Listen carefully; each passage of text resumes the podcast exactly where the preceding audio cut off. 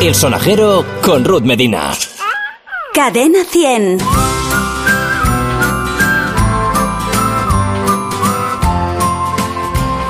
Muy buenas, estamos en el sonajero en cadena 100.es. Eh, durante toda la semana pasada tuvo lugar en IFEMA el Congreso Nacional de Movilidad, en concreto hablaban pues eso, de sistemas de retención infantil y hoy pues es el tema que nos atañe y para ello he traído a un invitado que en cuanto se enteró que hacíamos este podcast se puso en contacto con nosotros, ¿verdad, Fran? Sí. Y nos dijo, oye, nos encanta esta iniciativa, eh, quiero ir y contaros todos los temas que eh, al respecto de la seguridad de, de los nenes en, en los coches. Bienvenido, Fran. Gracias. Francisco Ruiz Mancebo. Sí. Experto desde hace 40 años en procurar seguridad.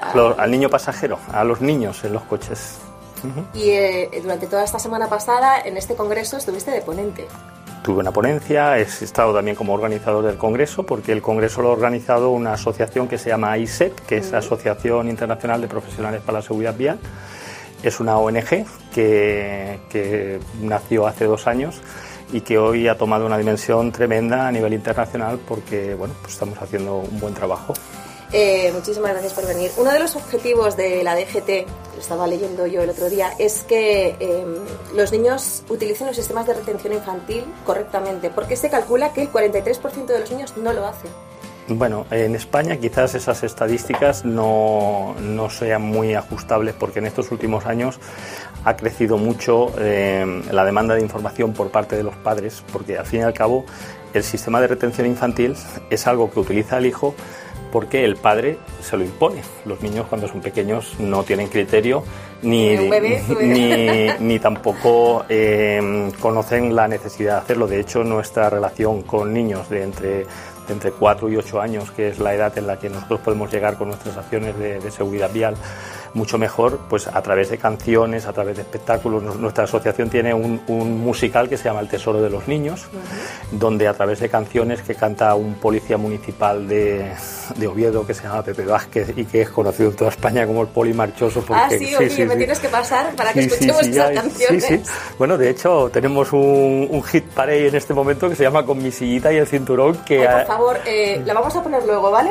Cerramos el capítulo con esta canción, si te parece. Sí, sí, sí, claro que Venga. sí. Entonces, eh, bueno, pues ayer puso de pie a todo el auditorio del Congreso y allí teníamos pues mm, gente importantísima de diferentes gobiernos de pie haciendo la coreografía de la sillita y el cinturón.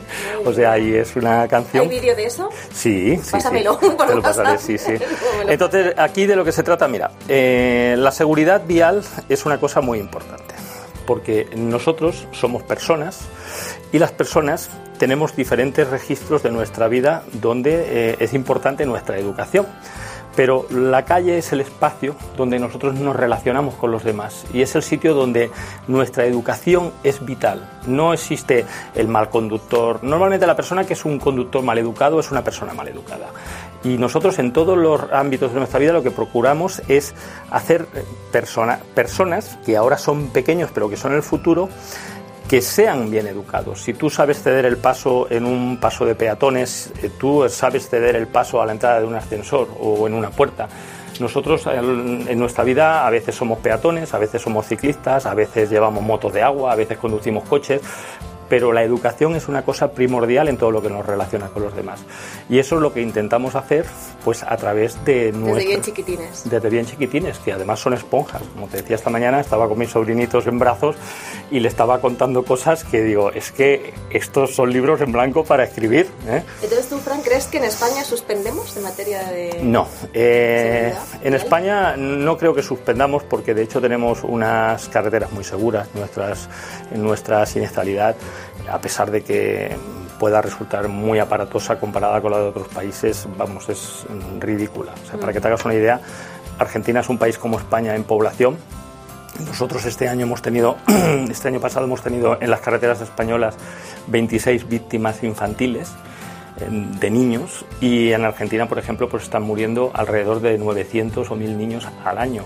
en, en, en- siniestros viales, ¿no?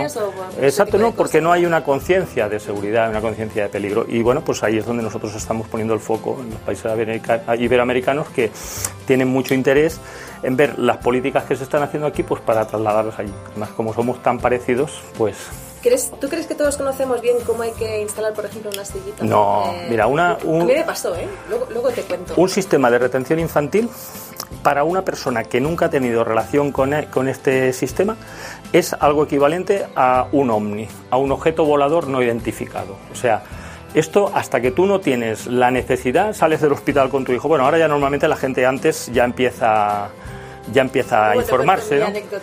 Pero yo que me paso la vida en contacto con, con embarazadas, con, con- con papás embarazados también, porque hoy la maternidad se vive muy, muy en pareja y la decisión del sistema de retención infantil es una cosa que se toma muy en pareja.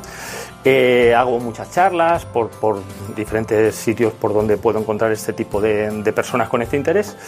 Y una de las cosas que siempre veo es que sus caras están alucinando de las cosas que les estamos explicando. Claro, es que es todo nuevo. Y es que no, no es fácil, ¿eh? O sea, parece... Luego te pones y sí es fácil, pero de primeras dices, ay, madre mía, ¿cuánto cinturón tiene esto? ¿Esto por dónde va? ¿Por aquí? ¿Por allá? ¿Lo paso por delante? Por... Y luego una cosa muy importante que también intento trasladarle a la gente es eh, las leyes, porque tenemos unas leyes y que además las leyes dicen claramente el desconocimiento de las mismas no te eximen del cumplimiento de ellas. Es que tenemos una ley durísima en España. O sea, tú mm, piensa que conducir con un bebé en brazos en el coche es conducción temeraria, es como ir hasta arriba de alcohol o como... Esto antiguamente lo hacíamos con nuestras Bueno, abuelas y nuestras madres. Íbamos en el regazo, ¿verdad? Sí. Íbamos sentados. Todos hemos bueno. hecho viajes de Barcelona a Albacete, seis en un Mm, 600 qué mal, y, ¿no? y el abuelo, pero el abuelo también llevaba el coche cerrado y iba fumando la faria. Y hoy, piensas ahora cuántos hoy- íbamos en un coche, es que íbamos un montón y, y, antes- y- madres. ahora nadie fuma dentro de un coche con gente dentro. O sea, es que la cultura pues de la gente ha ido evolucionando, el conocimiento pues Por también suerte. te hace... Por suerte, sí. Pero bueno, eso consideramos que es una cosa primordial. Eh, cuando unos nuevos padres llegan a, esta etapa de la vida que es tan bonita, eh, bueno, los coches no están hechos para los niños. Los coches están hechos, todo lo que llevan dentro, que son seguridad pasiva, está pensada para personas de un determinado tamaño y peso. Y todo lo que está por debajo de ese tamaño y peso no solo no es algo que, que- que puede tener una siniestralidad por culpa de la cinemática, de la energía que se produce en un accidente o por culpa de la intrusión de las chapas que te pueden lesionar, sino que además también toda la seguridad pasiva que hay dentro de un coche, lo que está hecho para proteger a una persona mayor, puede matar a un niño pequeño. Entonces es importante Conocer todo esto conocer todo esto y hacer una buena elección. O sea, porque un sistema de retención infantil, yo no me canso de decirlo, es como una vacuna. Tú no puedes ir a, tu, a, un- a cualquier sitio donde venden este tipo de cosas y decir, quiero comprar una silla de la marca tal. O porque este es bonito, porque es de este no, color. o porque mi hermana lo tiene y le ha ido genial. No, pero ¿qué coche tiene tu hermana? ¿Qué forma de vida tiene tu hermana y qué niño tu hermana? O sea, nosotros eh, somos, eh, tenemos que tener en cuenta que el sistema de retención infantil tiene que conciliar con el coche que tenemos. O sea, una silla que ponemos dentro de un cochecito Tiene que ser compatible. tiene que ser compatible, pero no compatible solo en cuanto a que se pueda conectar con el ISOFIX o con el cinturón, sino tiene que tener una movilidad. En caso de accidente, la silla tiene que moverse Tiene que para. respetar un poco la ergonomía, ¿no? Exacto, tiene que, tiene que tener eh, movilidad para absorber energía, moverse lo suficiente pues para que la silla acompañe un poquito al niño y no, no descargue toda la cinemática sobre el niño. Eh, otra cosa muy importante es que las personas que conducen y los que ocupan los asientos delanteros, muchas veces para poner una silla, una silla de determinado tamaño, adelantan el espacio del asiento hacia adelante y están en peligro. Ellos, claro, Ellos, van con las rodillas. eh, airbag, eh, piensa que un airbag sale a 300 kilómetros por hora y ca- casi 300 grados de temperatura. Entonces, o una lesión torácica del. Entonces, la silla no tiene que quitarle seguridad a los demás A ocupantes, pasajero. porque hay muchísimas y se pueden elegir la que va correctamente. ¿eh? Fran, eh, mira, para, para comenzar por el principio, cuando salimos del hospital, Sí. yo salí del hospital con todo el agobio, ¿no? De a ver las flores, los peluches, no sé qué, no sé cuántos, el niño, el niño en la cestita esta, ¿no? El- Sí. La maxicosi que Bueno, llamamos el Maxicosi es, es una marca. Es una marca, pero ya todo el mundo habla de ella. Sí, porque el señor que la inventó era un holandés que se llamaba Maxicosi. Eso Mira, eh, esto es un grupo cero para nosotros. El gru- lo- nosotros di- dividimos los sistemas de retención infantil en De diferentes cero a grupos. tres o cuatro, ¿no? Mm, De 0 a 3. esos grupos, eh, con las diferentes. eh, tenemos dos normativas en este momento que conviven juntas juntas. Una, digamos que lo que tiene en cuenta es el peso y otro lo que tiene en cuenta es la talla. Pero estaríamos hablando de un percentil de un niño de, por ejemplo, de en grupo cero sería un niño que va ahí más o menos hasta los 9-10 meses, hasta los 9 kilos. ¿vale? Eh, el grupo 1 estaríamos hablando de un niño hasta 18 kilos, que estamos hablando sobre cuatro añitos, en, en función de, de, si el niño Vale, y este grupo cero, cuando tú sales del hospital, Sí. ¿cómo tiene que ir el niño? ¿Tiene que ir a contramarcha? ¿Cómo Eso hace? por obligación tiene que ir a contramarcha, por obligación. En la primera etapa de, de que los niños van en un coche, eh, los niños eh, tienen un problema, que es que tienen una cabeza que prácticamente conforman el- entre el 25 y el 30% de su tamaño total y de su peso, y el cuello no tiene, no tiene Sujeción no, sujeción no, no tiene ninguna, o sea, la musculatura del cuello no, no responde a- al peso que tiene que soportar. Y hasta que el niño se desarrolla correctamente, eh, tiene que circular en contramarcha por dos cosas. Primero, por si tenemos un impacto frontal que nos protege, porque lógicamente vamos al, revés. Y segundo, por la aceleración. Cuando nosotros ponemos la primera, ese golpe lo que hace es que se mueva la cabeza produciendo un síndrome que se llama el síndrome de zarandeo, que eso hace pues, que el niño pueda tener pequeñas microlesiones en el, en el cerebro. Luego ya el niño ya pasa al grupo 1, que es otro tipo de silla donde el niño pues ya puede, o sea, ya por normativa puede circular a favor de la marcha, aunque la recomendación es que todavía no lo haga. Sobre todo cuando circulamos por carreteras de alta velocidad, autovías, autopistas, donde los accidentes que podemos tener son accidentes de alta energía. Entonces, eh, el huevito este, además, eh, no, no me cansaré nunca de decirlo porque a mí me lo decía mi matrona, no lo lleves demasiado rato. No, eso Porque la postura de, ese, de esa sillita no es la No es la adecuada para el oxígeno del bebé. Además, Una de las cosas que primordialmente eh, eh, necesitamos en un grupo cero es una ergonomía. Bueno, en un grupo cero no, prácticamente en todas las sillas de, de auto. La higiene postural para mí es una cosa importantísima, porque los niños españoles se pasan muchas horas dentro de un coche. No todos los países tienen la misma forma de moverse. O sea, por ejemplo, la, la- la- digamos la estadística nos dice que un niño español se pasa una media de dos horas y media al coche al día. No porque estemos lejos, yo estaba hoy a dos kilómetros y medio y he tardado casi 40 minutos en venir aquí. no, claro, ¿eh? de, de casa a la guardería, Entonces- atasco, luego a la vuelta, al final Exacto. todo eso sumado, ¿no? ¿Te Sí, exacto. Si no hay una buena higiene postural, ocurre que la cabeza va hacia adelante, tú bajas la barbilla hacia el pecho y verás que no puedes respirar bien. Y esto es lo que nosotros le estamos pro- proporcionando al, al bebé. Entonces, eh, los niveles de oxígeno en sangre a nivel a, a partir de determinada rato en esa postura van bajando y pueden llegar a provocar pues cosas muy serias. De Claro. hecho, el año pasado Claro. tuvimos un par de casos. Es, que- es que es muy cómodo realmente cuando tú sacas del anclaje de, del Mm. coche, de tu coche, del vehículo al bebé, ¿no? Con, con el cuco este, con el huevito, y lo pones en el carrito. ¿Vas a comprar? Sí, pues una compra rápida, eso me dijo a Sí, mi sí. matrona. Compras rápidas y... Pero es que hay personas que se piensan que eso es para dejar para ahí al niño todo el día o ponerlo ahí como una maquita. Mira, yo hago siempre dos recomendaciones porque cuando la gente me pregunta cómo elijo una silla, una silla adecuada, yo siempre digo esto: ves a un sitio especializado. Una, una, de la misma forma que a ti no se te ocurre comprar por internet una vacuna irte al pediatra y decirle, mire, quiero que me ponga a mi niño esta vacuna que la he comprado muy baratita en la página tal. Y, y cuando dices un sitio especializado, ¿qué es? Un- un- una tienda donde una las personas una tienda especializada en cosas de este tipo normalmente este tipo de cosas tú puedes ir o a ir a un gran hipermercado donde vas allá al lineal coges y tal o puedes ir a una tienda donde hay personas de hecho en este congreso han estado varios profesionales importantes que han venido a porque esto es otra forma de seguridad vial cuando tú una pareja va a una tienda a, a seleccionar un sistema de retención infantil, no estás diciendo, mira, eh, Ruth, cuando tú entras por la puerta en una tienda de este tipo y le dices a esta persona, quiero que me recomiendes una silla, fíjate lo que le estás diciendo. Te traigo lo que más quiero en mi vida, que es mi hijo, y te encomiendo ¿La tarea? la tarea de protegerlo. O sea, tú fíjate Difícil. qué responsabilidad le estás poniendo a esas personas. Por eso esas personas se forman, esas personas mm, van a perder un tiempo de oro yendo a, mm, te van a hacer llevar el coche, te van a probar la silla, van a analizar, te van a enseñar cómo se pone, cómo se quita. Y aunque a veces en Internet podamos encontrar unos precios más bajos, en seguridad no escatimemos. Porque eso muchas veces mm, lo que tú estás pagando no es lo que yo te vendo, sino lo que yo sé. y el conocimiento también se paga. Y esas personas invierten mucho tiempo de su vida en, en, aprender y en recomendarte lo mejor. Piensa que un sistema de retención infantil de media lo vas a utilizar 3, 4, 5 años. Y si tú divides el coste del sistema de retención infantil por lo que vale la sillita, es que te toca 10 céntimos por día.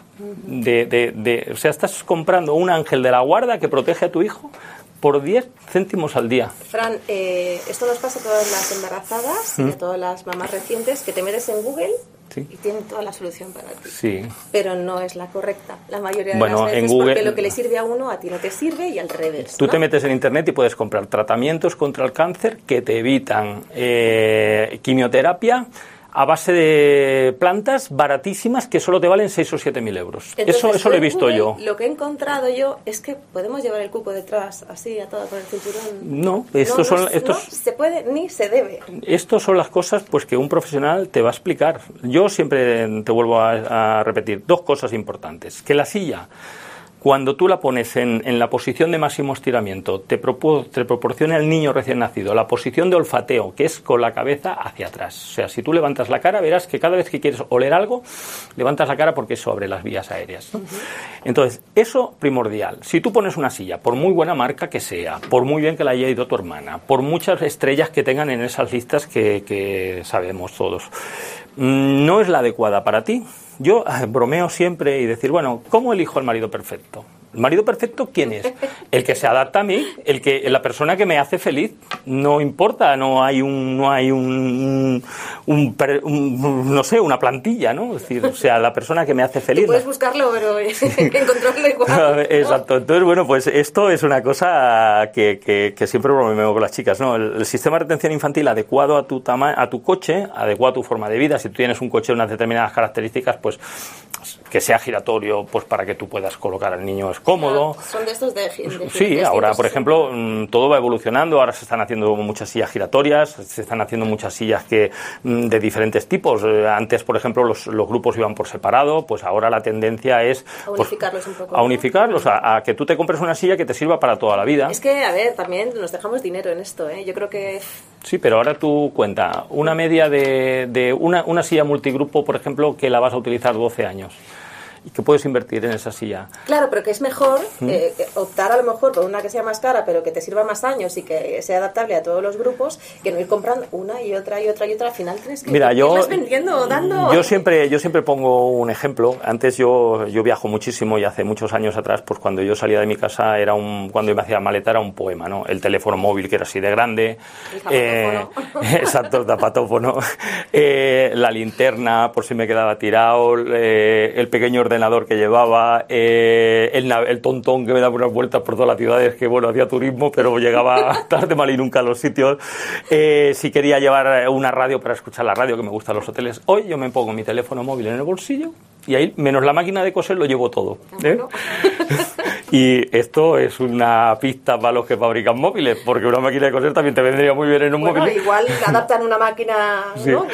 Entonces, bueno, pues la tecnología hace que nosotros podamos cada vez más eh, unificar cosas. Para mí es genial porque un sistema de retención infantil multigrupo lo que te va, lo que elimina es una cosa que para nosotros se ha convertido en una lacra, que es un mercado de segunda mano de determinados productos. Pensemos que un sistema de retención infantil tiene una degradación, mm. aunque no le haya pasado nunca nada, por el, por, porque sus polímeros que, con los que están hechos, que nunca, nunca sabemos exactamente cómo son, pues tienen por, por la relación frío-calor, frío-calor, pues una degradación. Entonces pierden las propiedades de absorción.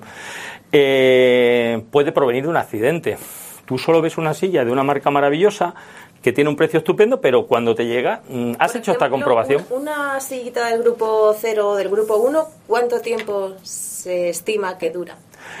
Normalmente. En condiciones óptimas. es que eso va a depender del crecimiento del niño, pero una silla de ese tipo está considerada eh, más o menos por debajo del año o sea, un, ¿eh? grupo cero. Dura menos de lo que yo pensaba. Sí, un grupo uno, eh, estamos hablando, pues en un percentil normal estaríamos hablando de cuatro añitos. O sea, si yo ahora ah, le dejo a mi hermana la sillita, no se la estoy dejando en las mejores condiciones. No, pero es que no debes, si le quieres hacer un favor a tu hermana, le regalas una nueva que, que se le adapte a su coche. Me parece muy bien. Mm. Mira, sabes que, bueno, vamos a hablar primero, eh, me has dicho, por peso, ¿cuándo hay que pasarlo al siguiente grupo? Por peso hay que pasarlo al segundo grupo a partir de los 9 kilos, ya estaría recomendado pasarlo al segundo. Hay algunos grupos mm, de este tipo que son un 0 plus que llegan hasta los 13 kilos y medio. Pero también depende de cómo sea el nene de Claro, es que- Porque al final... es que el percent- Al lo hemos tenido que sacar antes.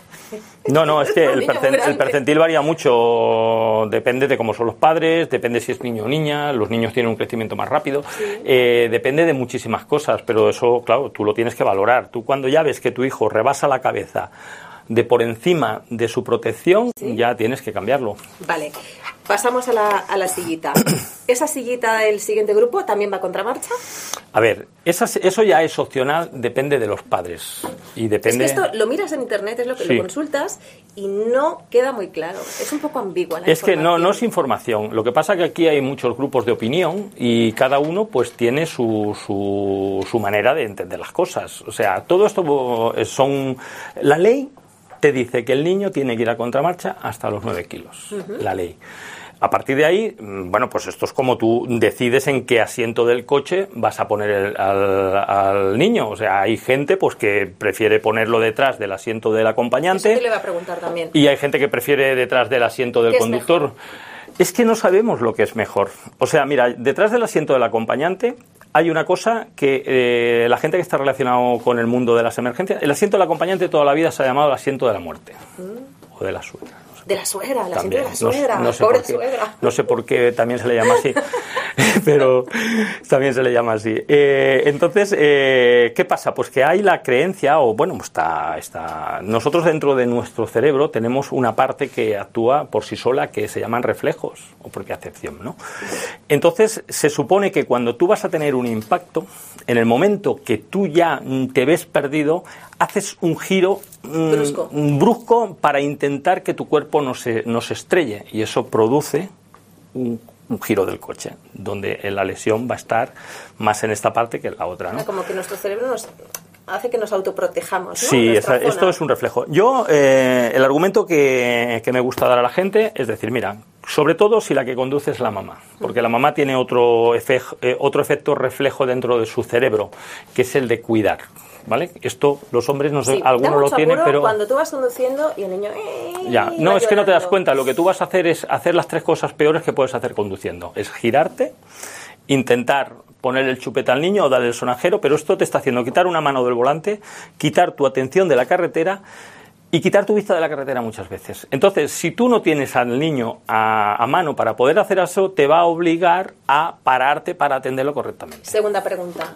Retrovisores para ver al niño sentado. Bueno, ¿Sí o eh, no? es bueno llevarlos porque tú puedes hacer un pequeño desvío, pero al tú no tener acceso te vas a tener que, que parar. Por un niño puede tener un golpe de tos, puede tener algo que te requiera que tú te pares de, de- de emergencia, ¿no? Pero lo recomendable es que la persona que conduce tiene que ir por la conducción, sea mamá, sea papá, tal. Luego, para mí, lógicamente, un asiento que es segurísimo para circular en la ciudad es el asiento central. Porque El las- central trasero. Sí, en los coches que te lo permiten, que tienes una plaza central, porque hay muchos coches que son... Es que el sistema ISOFIX en esa plaza es complicado. No, lo hay. No lo hay, No no. lo hay. Pero bueno, hay sillas maravillosas que se pueden poner con, con cinturón y con ISOFIX y que te permite, pues si en una parte del coche no tienes ISOFIX, pues lo pones con el cinturón, que es o sea, que ese exactamente... sería el asiento más seguro de todos. Sí, en, en la ciudad sí, porque lo que te proporciona es una seguridad extra en los impactos laterales, por donde sabemos que seguro las chapas se van a hundir y van a, contra más separado esté el niño de la, de la chapa, mejor. Muy bien. Eh, ¿Cómo funciona el ISOFIX? ¿Todo- ¿Todos los vehículos lo tienen? No, en España tenemos prácticamente una flota que a lo mejor tenemos más de un 35, un 40% sin coches sin ISOFIX. Pero bueno, mira, el ISOFIX no deja de ser un sistema mm, para colocar la silla que en su día pues nos lo vendieron como muy seguro porque lo que hace es que te propicia menos errores a la hora de la colocación. Claro, porque va encajado al final, Exacto. ¿no? Unas ranuras, unos... Exacto. unas- Yo eh, creo que también se pueden hacer mejorar los sistemas, hacerlos más intuitivos para colocarlos con el cinturón mm, mejor, ¿no? Entonces, bueno, mm, las sillas que normalmente eh, los coches que no tienen, los padres que tienen un coche que no tienen ISOFIX piensan que sus hijos van menos seguros, no, mm, van igual de seguros. Vale, entonces, si yo pongo el ISOFIX, ¿lo pongo a contramarcha o en sentido de la marcha? Eh, regulo los anclajes, pongo al niño. ¿También le tengo que aprovechar el cinturón de No. mi vehículo? No. ¿O El- Eso también es una información que yo no he conseguido Mira, encontrar. la silla o se coloca con la protección que tienes para colocar la silla o se coloca con el cinturón. Porque lleva su propio arnés, la sillita. Exacto, es que una silla, las sillas de grupo 2-3 ya no tienen arnés porque es el propio cinturón del coche el que te va a sujetar silla y niño, ¿vale?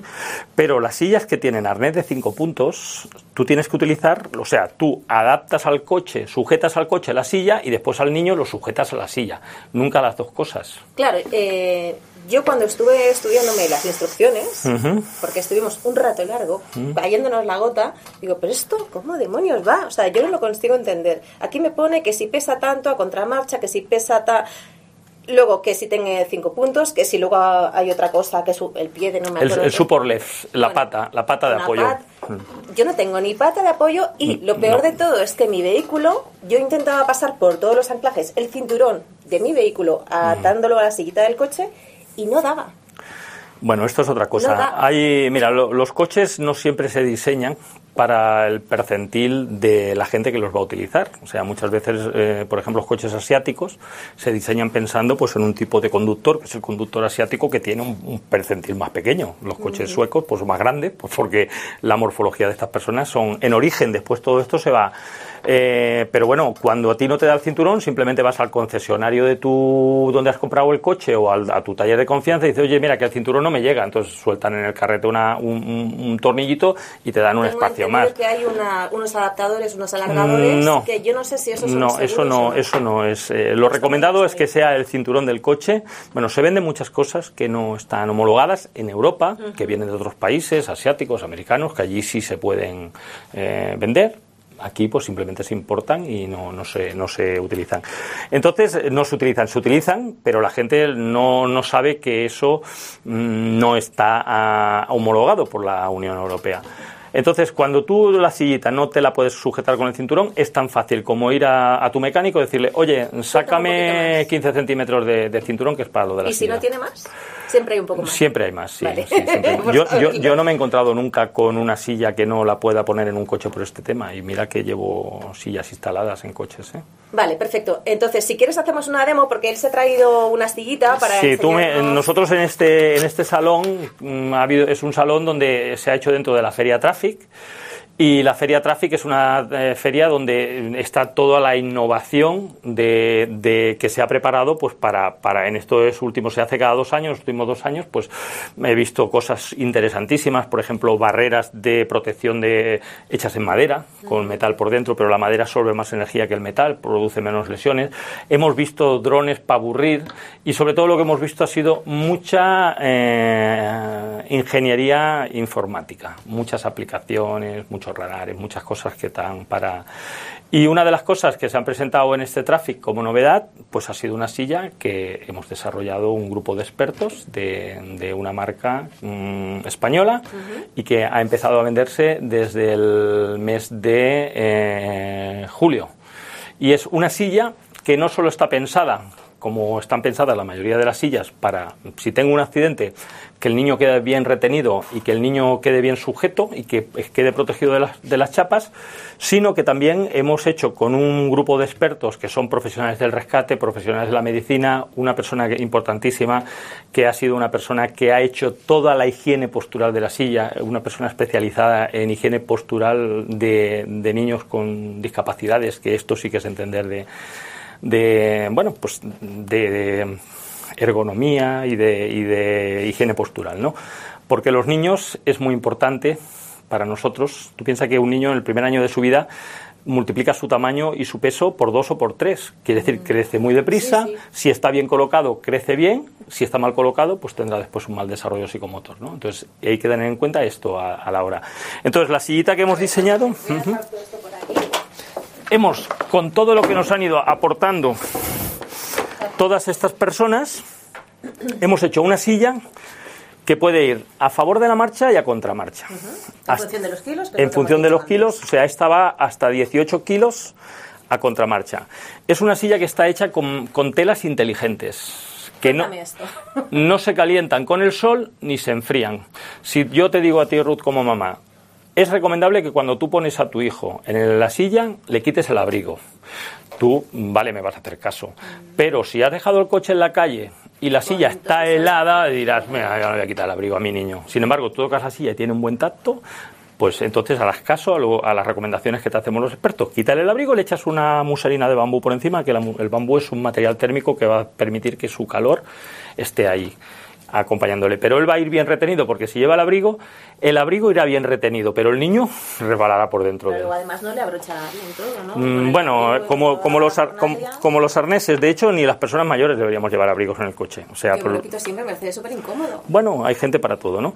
Entonces, eh, la silla no pasa de 22 grados ni baja de 18. 22 porque España es un país que tiene una temperatura altísima en verano. Podemos ir a cualquier sitio, dejamos la silla en el coche y no nos damos cuenta y la silla ha cogido un calor tremendo. Cuando ponemos al niño llora, pero él no sabe decir me quemo. Eso lo sabemos nosotros cuando nos sentamos en el asiento y ¡bum! rápido vamos y ponemos una toalla, ¿no? Pero el niño de momento, y como tú que me a tu hijo con la silla una vez, cada vez que la veo va a llorar. No va a querer, porque lo va a relacionar, ¿no?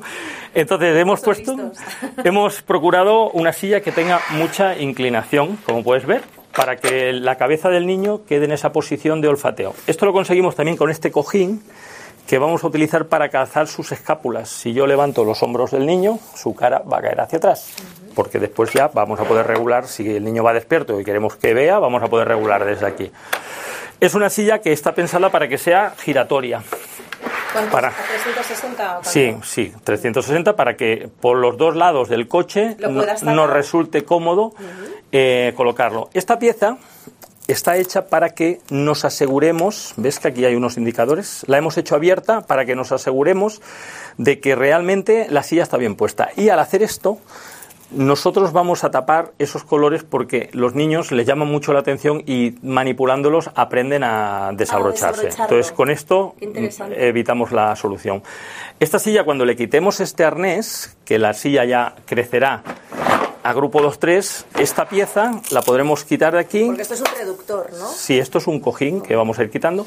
Esta pieza la podremos utilizar para proteger la clavícula del niño con el cinturón de seguridad. Tira aquí. O sea, nada se tira, nada se desaprovecha. Sí, pero además con las hebillitas ellos al final se las... bueno, esto es, una protección, es rígido, que es también para reducir presión en el...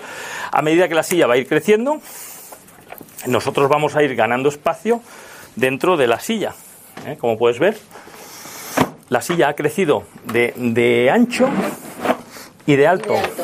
¿Mm? Y la vamos a poder poner pues eh, en sentido contrario a la marcha, con, con, un reclinado muy correcto, si el niño se nos duerme, y la vamos a ir pudiendo dar reclinación si el niño va despierto. Claro, entonces eh, cuando yo reclino completamente la silla, si no me cabe entre el asiento del copiloto. Pues eso es porque no has, elegido no has elegido la silla adecuada a tu coche. Entonces qué tenemos que hacer? Pues medir. No, eh, eh, generalmente cuando tú vas a un establecimiento donde venden sistemas de retención infantil y vas con tu coche, esta persona no hace otra cosa en todo el día que ver coches y ver mm, situaciones de personas como tú. Entonces, viendo tu coche mm, ya va a poder. Porque qué ángulo tiene que Mira, esto, eh, la silla no mm, tiene que tener un, reclinado, pero el reclinado siempre nos lo va a permitir el interior del coche. O sea, nosotros, si nuestros asientos no nos permiten que nosotros podamos reclinar la silla para que el niño vaya en esta posición que te he dicho, pues automáticamente esa silla no nos vale. Por mucho que nos guste la marca y por muy bien que le haya ido nuestra hermana. Entonces, es adecuar la silla al el interior de tu coche. Entonces, eh, mira, yo el otro día estaba con unos chicos que querían, tenían gemelos, gemelas. Y estos chicos pues estaban muy preocupados porque, mm, bueno, pues no estaban en el momento de su vida que les, que les podía permitir cambiarse el coche. Y la silla pues no les daba para ir a contramarcha hasta el tiempo que ellos querían. Bueno, pues había una... pues al final le tienes que decir, oye, pues no ves que no es posible o te cambias el coche o tus hijos circulan a favor de la marcha. Pero tampoco, a ver, mm, hemos circulado. ¿Me entiendes lo que quiero decir? Lo que decíamos antes, que tiendes a echar tu asiento hacia adelante. Vale, pero es que el, padre que medía 2,5 mm, en el coche no cabía de esta forma. Entonces no, no es posible, pues no es posible. O sea, no, no, no se puede hacer una silla a, a tu medida, pero lo correcto es que tú circules con la distancia que tienes que tener al volante Y lo correcto es que, bueno, pues la silla no la puedes tumbar todo lo que quieres, pues la llevas un poco más erguida. Vale, ¿entiendes? pero te quiero decir que aunque no se pueda reclinar del todo todo, esta postura es correcta. Sí, claro. Es correcta y, pasando esta etapa ya de que el niño tiene eh, la posibilidad de él con su cuello mm, ponerlo donde quiere, ya no hay ningún tipo de problema. El problema es cuando al niño le forzamos la postura porque él no puede corregirla. Estos sistemas que venden, que son unas cintas para atarles la cabeza y para que no se vayan para adelante. Yo Esto- desconozco esto si esto está homologado, nunca lo he investigado. Mm, Es algo que me parece terrible. me Bueno, parece horrible. yo es- es- con la cinta, pero no sé. No, no te puedo, sé que lo ha fabricado una empresa de Israel, pero desconozco con qué normativa porque nunca me ha, me ha interesado. No, no son cosas. Que Son, venden tantas cositas que sí, bandecitas para que ellos jueguen. Los, eh, los velcros estos para con dibujitos, para que... bueno, estos son cosas que son protectores pectorales, como estos, que lo que están hechos es para que en caso de accidente la re- reduzcan la presión sobre los hombros y sujeten. Porque normalmente este tipo de, de productos tienen un adhesivo que muchas veces se hacen con unos materiales que en España cogen unas temperaturas brutales, por eso el nuestro es especial, que prácticamente no lo notas. Lo que decía antes, antes de la temperatura, si yo a esto le pongo una funda, porque es muy mona, Sí. eh, gris, de dibujitos o de estrellitas, me estoy cargando... Las sillas, mira, lo la lo- las sillas están testeadas con dummies con esta ropa. Todo lo que tú le vas a poner a la silla después de haberse testeado no está probado. No podemos saber, no se ha probado. Un Claro, no fabricante. queremos tampoco alarmar a todos, porque No, yo no, sí no. que llevo también una fundita, ¿no? Entonces, Pero yo a ver si las venden. las venden, pero bueno, yo soy partidario de elegir una silla que tenga una ropa adecuada y que el niño vaya sobre esa ropa, porque hay ropas que son muy ventilan muy bien, Sí. circu- hacen circular la hay sillas que yo las veo de pulipiel, digo, Dios mío, de mi vida. Eh, Pondrías un, un- un- Yo, uno de los problemas que tengo cuando elijo un coche, yo hago muchísimos kilómetros y siempre, mm, bueno, pues me tengo que comprar coches pues que me, que, que- que me aguanten y que sean seguros. Eh, en cierta gama de coches es importantísimo. No encuentro, no me tengo que esperar 3-4 meses para que me hagan los asientos, porque Sí. yo no soporto los que asientos piel de piel. piel no transpira. Exacto. Esto- Y se calienta muchísimo. Claro. Entonces yo pues tengo que estar siempre peleándome con... No, pero quiero este coche con todo este equipamiento, pero no quiero asientos de piel. Y me Bueno, entonces, Fran, para, para resumir, eh, a los papás que no tengan sistema ISOFIX en su coche, que tampoco se preocupen, que atándolo con el cinturón van están igual. completamente seguros. seguro.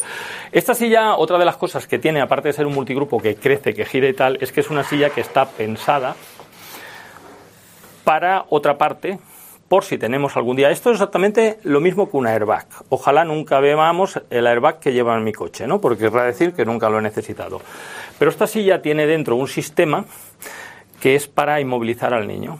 Si tenemos un golpe. La- tiene aquí un, un código Un QR, código QR, que escaneamos con el teléfono móvil. Exacto, y donde al profesional que va a sacar al niño, porque ellos tienen unos eh, protocolos y la principal opción del protocolo es siempre que puedas sacas al niño con su silla.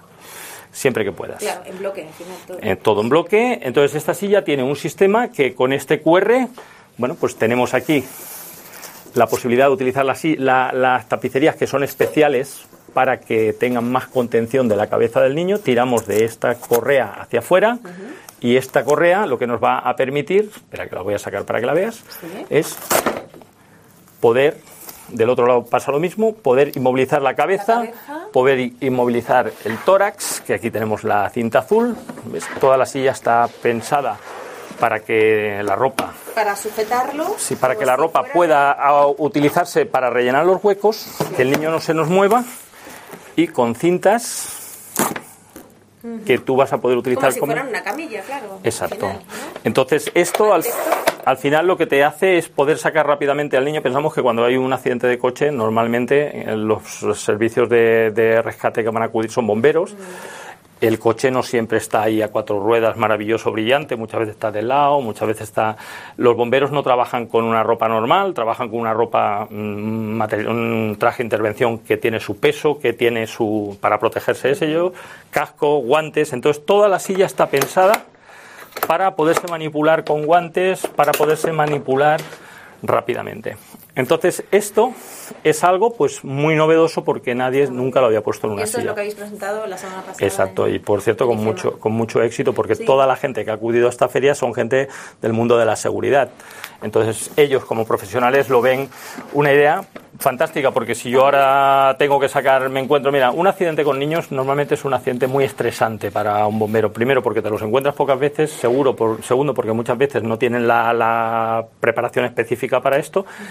Y tercero, porque si no eres padre no sabes por dónde empezar. Claro, y cuando hablabas de que también habíais, eh, bueno, habían presentado muchas tecnologías en esta feria, pues eso, el código QR, ¿no? Que Sí. era Bueno, es, es una silla El orden del día. diferente. ¿Qué, qué Entonces- hacemos? ¿Que escaneamos? Sí, sí, con el, le damos con el teléfono enseguida. Emergencias. Emergencias. Te va a salir, te va a dar una información que te va a decir silla tapa el rescate pediátrico, A, cabeza, B, tórax, C, tal, y va a salir un pequeño vídeo Explicativo. que hemos hecho con, con dibujos manga, porque al principio lo hicimos con niños y tal, y, o sea, con dummies, y era un poco impresionante porque eh, tal. Entonces, sensación. Sí, entonces lo hemos hecho con, con unos dibujos animados manga, que, pum, que es donde se ve que la propia silla cómo trabaja, sin manos, o sea, la silla, cómo hay que actuar con ella. Y es, es muy rápido, son cuatro segundos y a la persona que está delante de esa situación, aunque nosotros también vamos explicando por los parques de bomberos, vamos haciendo formación unas personas que tenemos que son instructores de bomberos que van dando formación de cómo hay que trabajar en los diferentes eh, sistemas que te vas encontrando. Fran, eh, me quedaría contigo charlando Tres horas. que vienes otro día y hablamos de más cosas. Pues a tu- Oye, eh, preséntame tú mismo, como sabes que en el sonajero siempre cerramos con una canción. Vamos a poner esta canción que Sí, la tengo por ahí por el móvil. Me pasas el, el, el vídeo, ¿vale? Y Sí. se lo paso a los compañeros para que lo monten y, y lo pongan aquí. Vale, en principio eh, te voy a pasar eh, un trocito del Congreso, el vídeo del Congreso, donde ayer vas a ver a Pepe Vázquez cantando esta canción y vas a ver a todas las personas del Congreso bailando esa canción y haciendo la coreografía. Vale, eh, ¿cómo se llama? eh, La tu canción, se- mi compañero se llama José Vázquez, José Vázquez, eres un crack, me han dicho. el policía de, policía de Oviedo, sí. Hoy vamos a cerrar el capítulo del sonajero contigo y con tu arte. Vale, Muy bien. Muchísimas gracias. Pues eh, encantado de haber estado a, a- siempre que quieras, He cuenta aprendido conmigo. mucho. ¿Eh? Y seguro que, que nuestros, nuestros amigos de Cadena 100.3 también. Hasta la semana que viene. Dudas, eh, preguntas, lo que queráis, el sonajero. Arroba cadena 100.3. Chao. Adiós. Así que, cuando queráis.